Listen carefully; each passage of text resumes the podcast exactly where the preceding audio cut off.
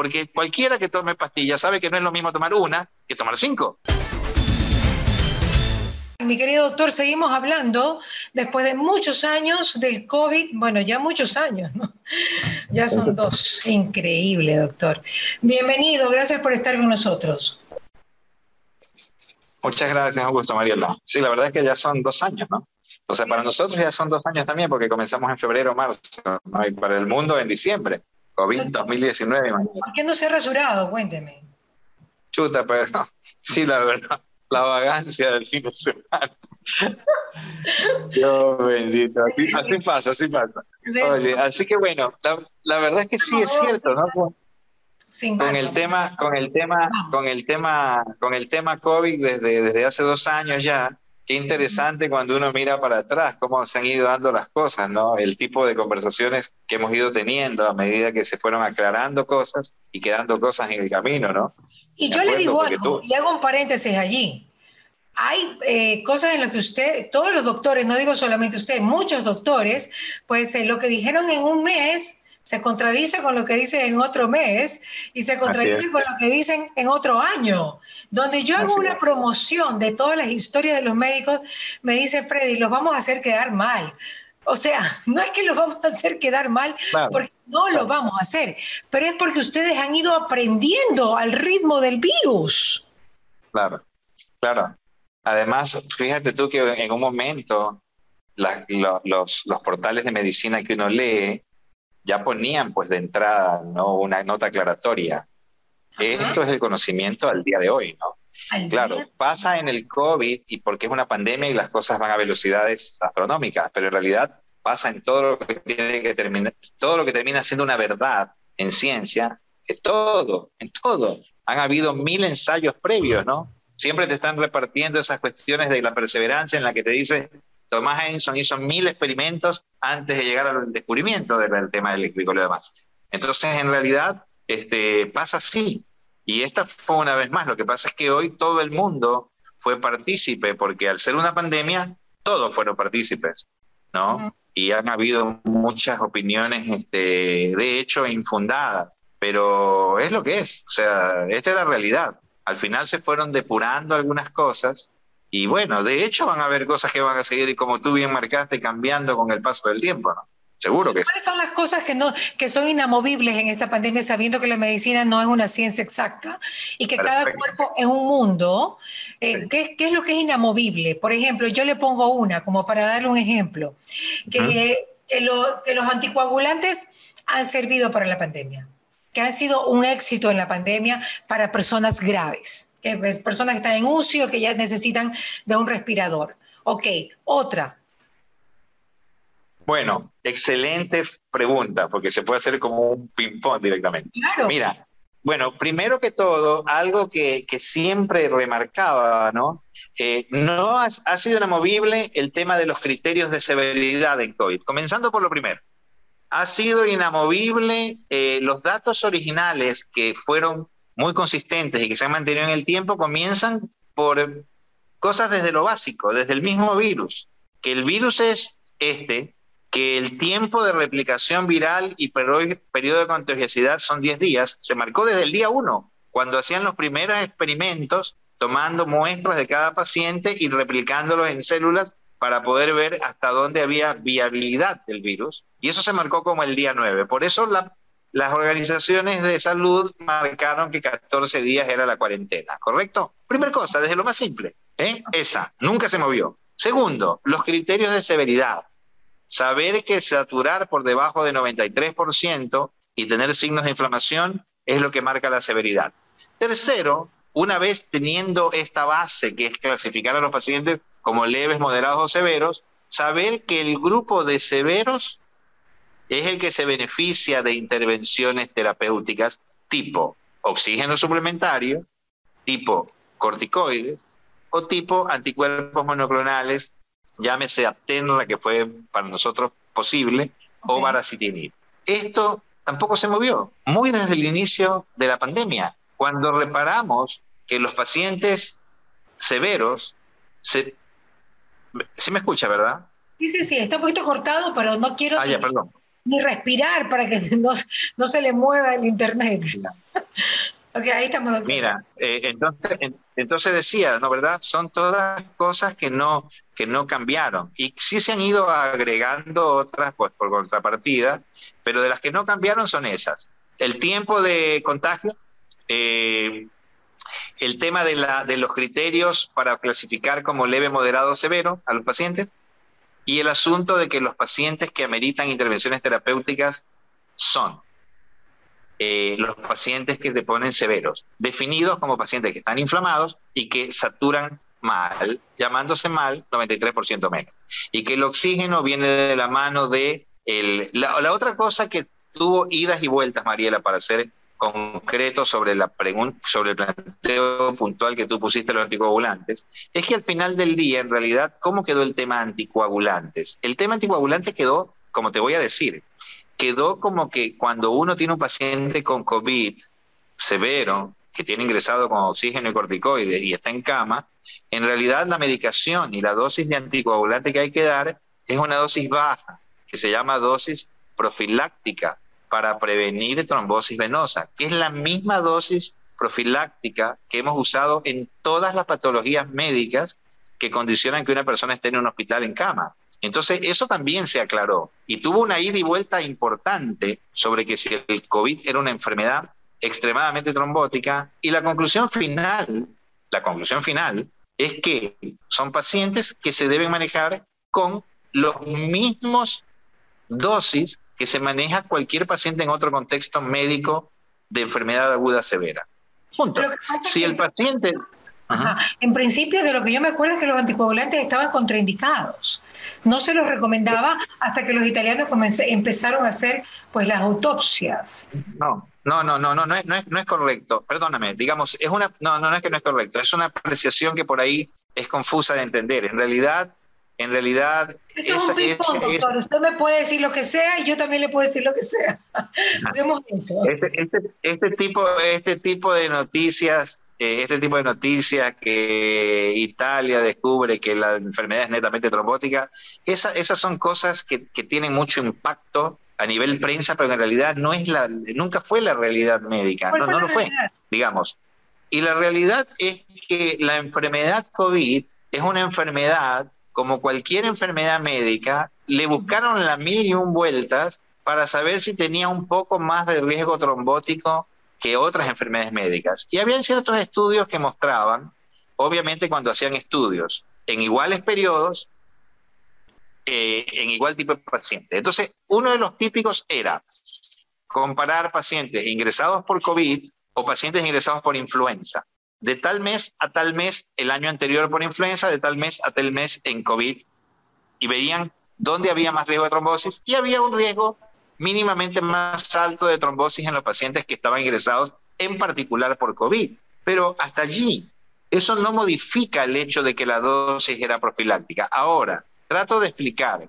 Cuando uno tiene que usar dosis de anticoagulantes formales para anticoagular, o sea, como tratamiento, no como prevención, no dosis baja de prevención para algo que no está y que no quiero que esté, eso es prevención o profilaxis, no. Cuando quiero hacer un tratamiento, tengo que usar dosis de tratamiento que son más altas. Y eso uno lo hace cuando tiene diagnóstico de, trombosis venosa profunda o tromboembolismo pulmonar. ¿ya?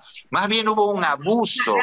Más bien, inflamado, inflamado, claro. Claro. Ayer me contaba uno de los residentes de aquí del OVNI Dice, doctor, una señora vino sangrando por todas partes porque le estaban anticoagulando por un COVID leve con warfarina directamente. Un anticoagulante. Entonces, las barbaridades que se cometieron en exceso con el tema de la medicación anticoagulante, una locura. Como sigue siendo hoy en día, que hay pacientes COVID leve que deberían estar en su casa mirando tele eh, y que les dan 8, 10, 12 medicamentos. La típica. Si con esto hay gente que ha hecho fortunas, con la desesperación de la gente. ¿eh? Y, y, nosotros en particular, y yo siempre digo, yo creo que los ecuatorianos tenemos una tendencia a que nos gusta la sobreprestación, no lo que es justo, el timing justo y la cosa precisa. No, si te sobreprestan mejor. Eh, y eso se llama efecto placebo. El tema es que muchas de esas cosas generan gastos y también te pueden generar eventos adversos porque estamos hablando de fármaco, estamos hablando de intervenciones. Entonces, lo que debió ser o lo que sigue siendo muchas veces, lo que, debe ser una cosa muy tranquila, muy liberada, su evolución natural, termina intervenido con medicamentos innecesarios, innecesarios, acitromicina, levofloxacina, corticoides, anticoagulantes, innecesarios, que son precisos para los pacientes que tienen indicación, pero no para el 80% de los pacientes COVID, ¿ya? Esa es la realidad. Entonces, es verdad, hay cosas, esto no cambió, no cambió la desinformación. ¿Por qué esa señora no cambió que a pesar... ¿Por qué esa señora fue sangrando? ¿Qué pasó? ¿Cuál fue la indicación equivocada que ella siguió?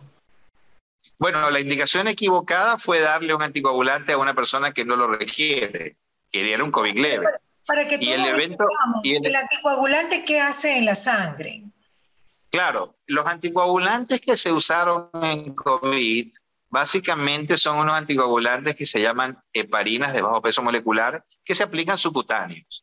Y también hubieron algunos estudios con unos anticoagulantes. Te lo inyectan, ¿verdad?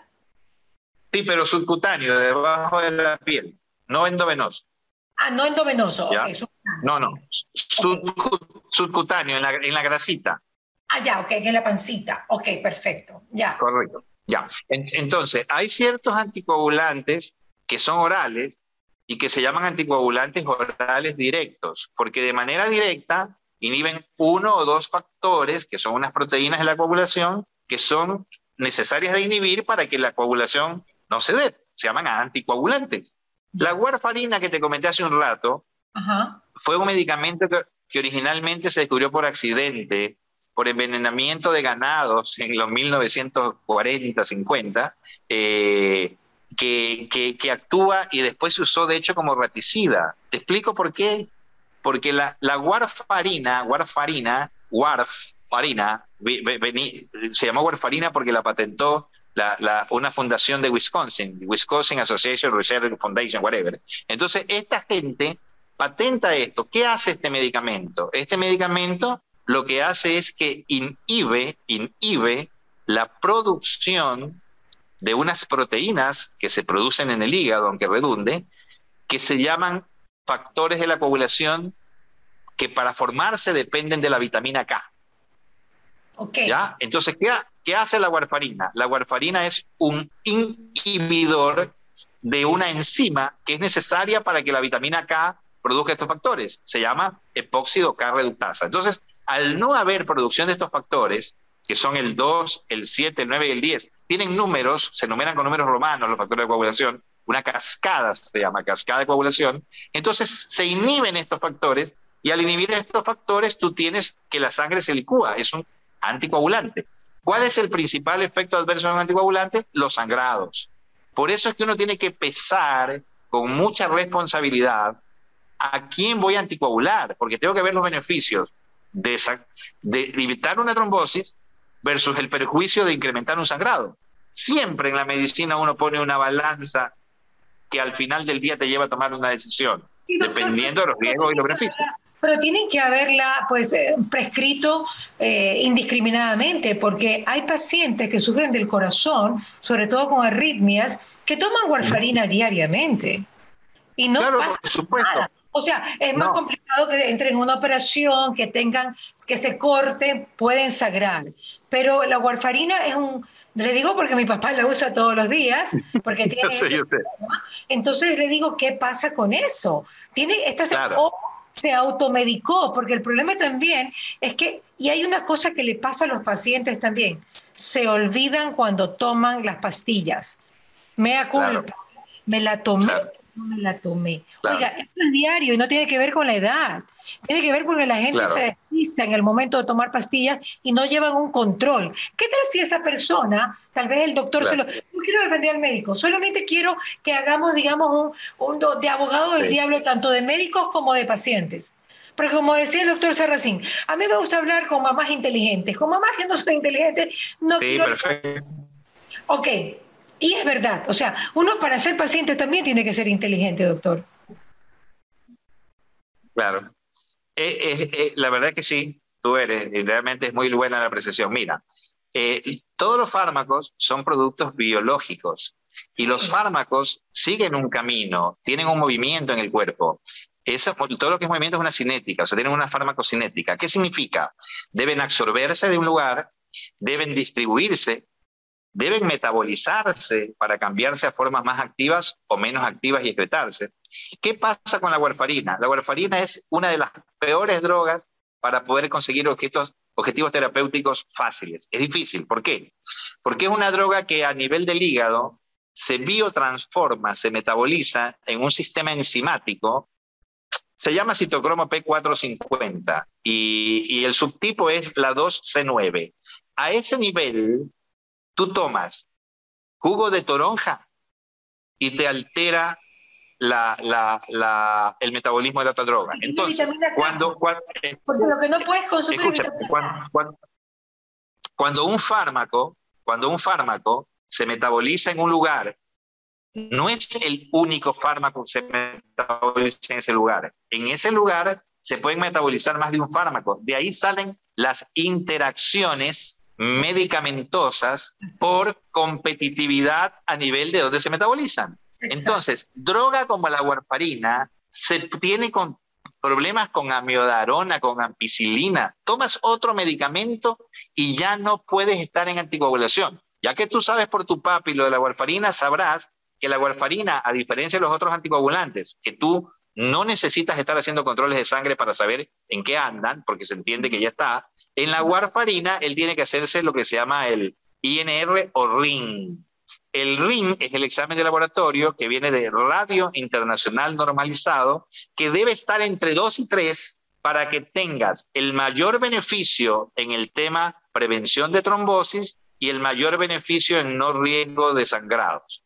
Conseguir un RIN en tiempos útiles solo se consigue en general a lo largo de toda la vida en un tercio de los pacientes. Un tercio de los pacientes con warfarina andan subanticoagulados y otros andan sobreanticoagulados. Por eso es necesario hacer el ring. Pero trato de decirte que yo no es que estoy queriendo decir que la culpa es del médico. El tema es que la indicación está mal. Y cuando tú tienes un efecto adverso, sea por el mecanismo que fuese, porque ella se equivocó, eso se llama compliance o adaptabilidad en medicina. De hecho, está muy estudiado. Si yo te doy dos fármacos a ti, la posibilidad que tú te equivoques es poca. Si te doy tres es más, si te doy cuatro es más, si te doy cinco es más. Y tu adaptabilidad, tu compliance, tu apego a lo que yo te diga, cada vez es menos. Porque cualquiera que tome pastillas sabe que no es lo mismo tomar una que tomar cinco. Entonces, son, la, farmacología es un, es un tema vivo, activo, eh, y, por eso pasan estas cosas. Pero vuelvo a decirte, no sé la causa por cuál. A lo mejor tomó otro medicamento que le interfirió el metabolismo de la droga, a lo mejor se equivocó en la dosificación. ¿Ya? Hay personas, eh, hay, sí, doctor, hay, personas, eh, hay personas, nosotros, cada uno de nosotros, como razas, como etnias, somos un, tenemos determinados genes, eso se llama farmacogenómica. Entonces, los asiáticos tienen una respuesta a, los medicamentos de la úlcera que se llaman omeprazoles, tal, y nosotros tenemos otra. ¿Por qué? Porque, porque claro, porque, porque cada cual tiene una expresión genética diferente que hace que el metabolismo de los fármacos sea diferente. Wow. o sea, no es un tema menor, es un tema súper chévere, súper apasionante, pero bueno. ¿eh? Pero ¿por qué lo traigo en población con tanta pasión y con tanto ímpetu, doctor? Porque la trombosis es una de, los, es una de las eh, secuelas del COVID y la gente le tiene mucho miedo. Porque pues hay habido muchos casos de gente que ya está curada del COVID, todo bien, y de repente va caminando y pum, se mueren. Trombosis, que fue un long COVID, una secuela del COVID. Y pues ¿Qué pasa? Que la gente siempre está diciendo, bueno, es que yo de ahora en adelante, ya que tuve COVID, voy a tomar esta pastillita para, para que la sangre se me licúe y esté más líquida durante tanto tiempo. Y por eso también puede haber automedicación. Claro. Y, no, y, vuelvo a decirte, no es, no es correcto eso. No, no es correcto.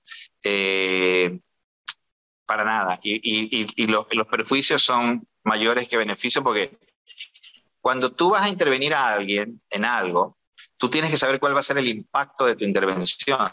Si el impacto es fuerte, vamos para adelante. Pero si el impacto es leve o menor, de hecho, no tienes que ir para ningún lado. Y encima, cuando uno hace la investigación, es difícil pues, que yo te muestre que algo bajó de un millón a, a 999 mil. Es muy fácil que te muestre algo que baja de un millón a 500. Si algo baja de un millón a 500, el número necesario de tratar de pacientes, es un término eh, en estadística médica, NNT, el número necesario de tratar es, es bajo. Yo necesito tratar cinco pacientes para tener un efecto chévere. Pero si necesito que tratar 10 mil millones de pacientes para tener un caso que me sirve, ni siquiera se justifica desde el punto de vista de costo. ¿Ya? Entonces tiene mucha vuelta esto, pero lo concreto, que, que en simple, no hay que automedicarse y menos con anticoagulantes que son drogas delicadas. Y no es correcto que el COVID sea la enfermedad trombótica por excelencia. Es una enfermedad como cualquier enfermedad médica, que cuando te da cuadro severo tienes un mayor riesgo de trombosis. Y mira que se estudió esto muy a fondo. No voy a entrar en detalles de que si la plaqueta, que si el... No, porque en realidad no vale la pena, pero lo que la gente debe saber es esto, porfa, porque cuando tú llegas con esta eh, información, con esta conclusión en un punto, estás sirviendo, porque en realidad por ahí alguien va a dejar de tener una exposición con un efecto adverso severo si comenzamos a escuchar un poco más, ¿no? Sin temor, hay que vivir sin temor. Claro, eso también es cierto, doctor. Y ya para finalizar, cuénteme, ¿cómo ve usted el COVID en este momento? Que era la, pregunta inicial, pero nosotros siempre nos vamos por los lados. Eh, ¿Cómo lo ve el COVID? O sea, todavía estoy viendo gente que, que muere. Mire aquí, Julieta Sañay puso un, un tuit que me ha llamado la atención. Acabo de enterarme que el doctor Eras, no sé quién es el doctor Eras. Mira, eh, qué bueno, bueno con todo, con todo el, con todo el respeto y la consideración, el doctor Eras, es, yo lo, nosotros lo conocemos, un tipo que es un par de promociones antes que, que, que, yo. Y hoy día me enteré por un chat de médicos, ¿no? que había fallecido en la mañana de ayer. Entonces, Carlos es un tipo muy inteligente, un médico eh, homeópata. Entonces, no sé cómo era su estado. Vamos esto por severo por lo que dicen, ¿eh? yo no, no, no es un amigo cercano mío, pero no sé, es probable no digo que lo sea, por eso digo que, que se trate con todo respeto a lo que, estoy diciendo y que tú lo comentaste de nombre, pero en realidad eh, es probable, tal vez, tal vez se me ocurre que justo desde el tipo de medicina que él hace, tal vez no sea de las personas que más promuevan la vacuna. A lo mejor que sí, ¿eh? porque uno puede dedicarse a algo. Yo el otro día me enteré, tengo un grupo de personas cercanas, referentes para mí en la parte, digamos, de, referentes en la parte de cómo, cómo conllevar una pareja desde un punto de vista más mejor, más cercano a, las cosas de, Dios y estos temas. Y, y, este grupo familiar, que yo respeto tanto, que son los referentes para mí, eh, aparecieron con COVID, no me habían dicho en primera instancia que no estaban vacunados. Y él tenía terror, ¿no? Y, yo parecía que los roles se invertían, ¿no? En un momento uno está escuchando a alguien y después tú dices, ahora yo le voy a tener que dar un consejo, ¿no? De, de, de, no tener terror. Claro, después entendí por qué el terror, porque el terror, escucha, que se sentía así, que se sentía asado, ¿no? Un hombre que se entiende que es un hombre de fe profunda, ¿no? Este, claro, no estaba vacunado. Yo creo que ahí pasan muchas cosas con esto. Yo en este momento eh, tengo pocas personas internadas en el, aquí en el OVNI, pero de hecho me quedé con una sola que es una señora que está difícil de salir, que es una persona no vacunada. Y la verdad es que ahora vemos, no es como al principio, al principio veíamos mucho más COVID en personas vacunadas, pero ya se agotaron eso, ya, ya, ya pasó. Están quedando el COVID en las personas no vacunadas ¿eh? y tienen cuadros más severos. Este, pero vuelvo a decirte, el problema de esto del vacunado o no vacunado es que la, gente, uno tiene que decir su verdad, por último, ¿no? Porque tener cobardía no, no, va, no vale. Uno tiene que decir cuál es la verdad. Pero en realidad, este, eh, que la gente entienda esto. O sea, si esto cambió, es por mucho porque, claro, el tiempo tenía que hacerlo cambiar, el virus se atenuó algo, eh, por lo menos en esta última variante que tuvimos que padecer, y porque estamos vacunados. Simple.